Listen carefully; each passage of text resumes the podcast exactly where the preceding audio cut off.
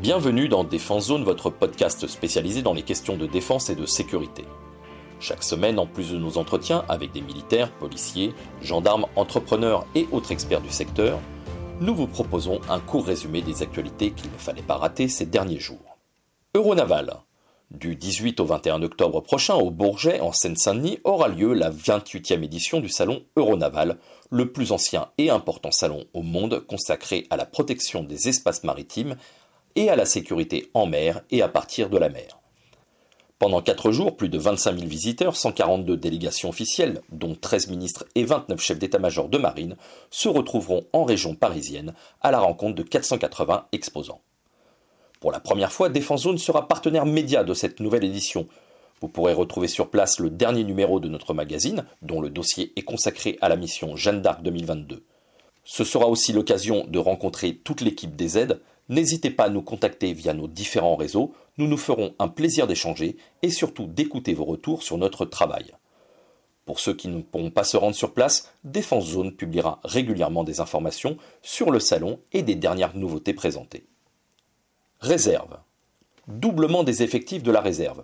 Emmanuel Macron l'avait promis cet été, c'est désormais entre les mains du ministère des Armées de trouver des solutions afin de recruter les 40 000 volontaires pour atteindre les objectifs fixés par le chef de l'État.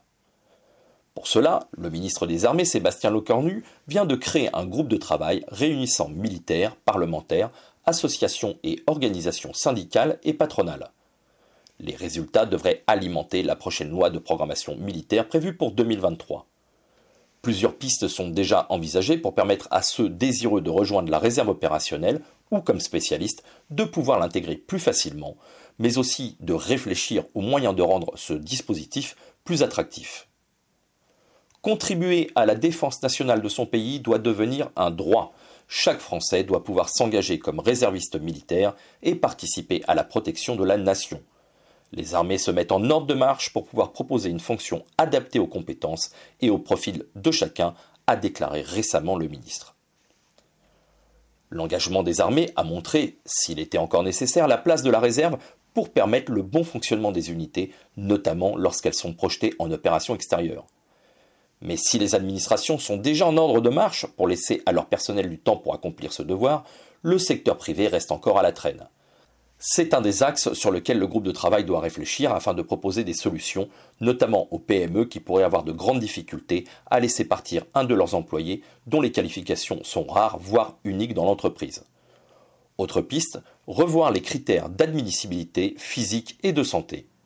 Constituant parfois des barrières à l'engagement, elles pourraient être allégées lorsque les réservistes seraient admis pour des missions spécifiques ou ne nécessitant pas un déploiement opérationnel. Si le chantier paraît important pour le ministère, il va devenir rapidement une de ses priorités. Les armées ont besoin de spécialistes et certaines branches en manquent cruellement. C'est notamment le cas pour le service de santé des armées et dans le domaine de la cyberdéfense. Autant. Mardi 11 octobre, alors qu'il était auditionné par la Commission des Affaires étrangères, de la Défense et des Forces armées du Sénat, le ministre des Armées a annoncé un nouveau renforcement sur le front oriental du déploiement de l'OTAN.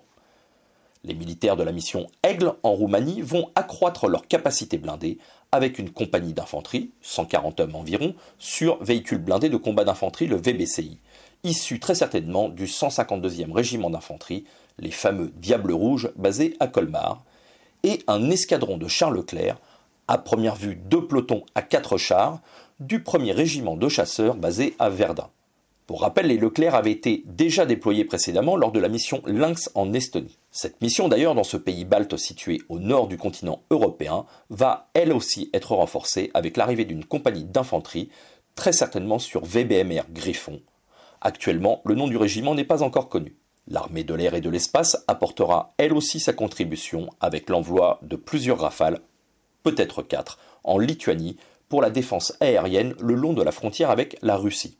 Au total, le déploiement sur ce front oriental devrait compter 400 hommes environ qui viendront s'ajouter aux 800 déjà présents. Équipement. C'est toujours une petite révolution dans les armées. La mise en dotation d'un nouvel équipement fait forcément beaucoup parler. Huit ans après l'arrivée de la chaussure tempérée produite par le fabricant allemand X, ce n'est pas un, mais deux nouveaux modèles qui vont équiper les militaires. Pour sécuriser la chaîne d'approvisionnement, les armées ont décidé d'une multi-attribution autour d'un marché unique. Concrètement, Aix va fournir 60% du marché et les 40% restants reviennent à Mendel, un autre fabricant d'outre-Rhin. Le marché, notifié pour 4 ans, comprend plusieurs centaines de milliers de paires. Le nouveau modèle de chez Aix est déjà en dotation depuis début août. 100 000 paires seront livrées fin janvier 2023, affirme le fabricant. Selon le Centre interarmé du soutien équipement du commissariat, le CIEC, e le confort et la respirabilité des chaussures ont été renforcés pour permettre aux combattants de les porter sans gêne pendant 72 heures de manière ininterrompue. Toujours apte à l'aérocordage et au saut en parachute, la plage de confort thermique est assurée de moins 5 à plus 10 degrés, voire élargie de moins 10 à plus 25 degrés.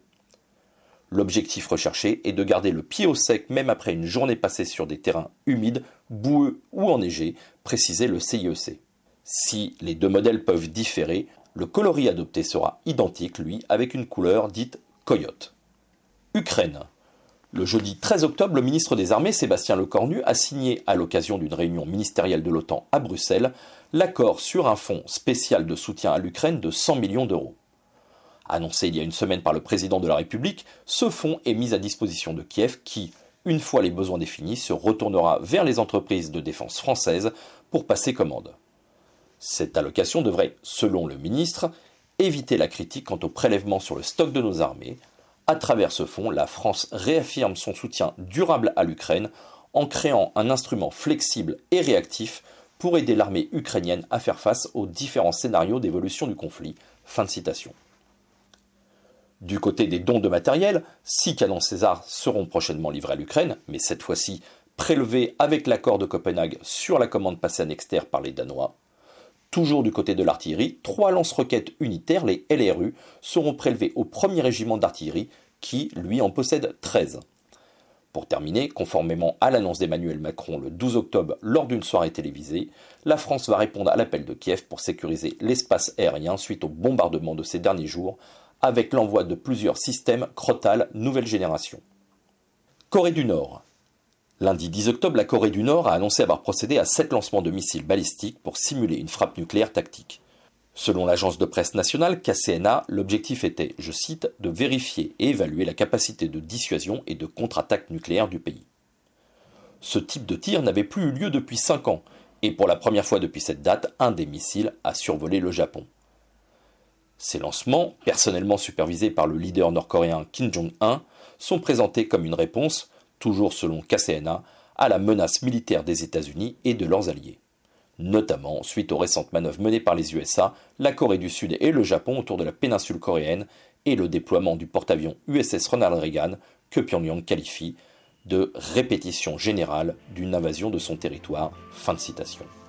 Voilà pour l'essentiel de l'actualité cette semaine. Pour en savoir davantage sur cet univers et pour découvrir tous nos articles et reportages, rendez-vous sur notre site internet défense-zone.com. Pour plus de brefs, d'articles de fond et de photos, nous éditons également tous les trois mois un magazine papier que vous pouvez recevoir en étant abonné à notre espace premium. Il vous permettra aussi d'avoir accès à des contenus exclusifs sur nos différents supports. Vous trouverez tous les liens nécessaires dans la description de cet épisode. En attendant, nous vous souhaitons une bonne journée et nous vous donnons rendez-vous la semaine prochaine pour un nouveau résumé de l'actualité des forces de défense et de sécurité.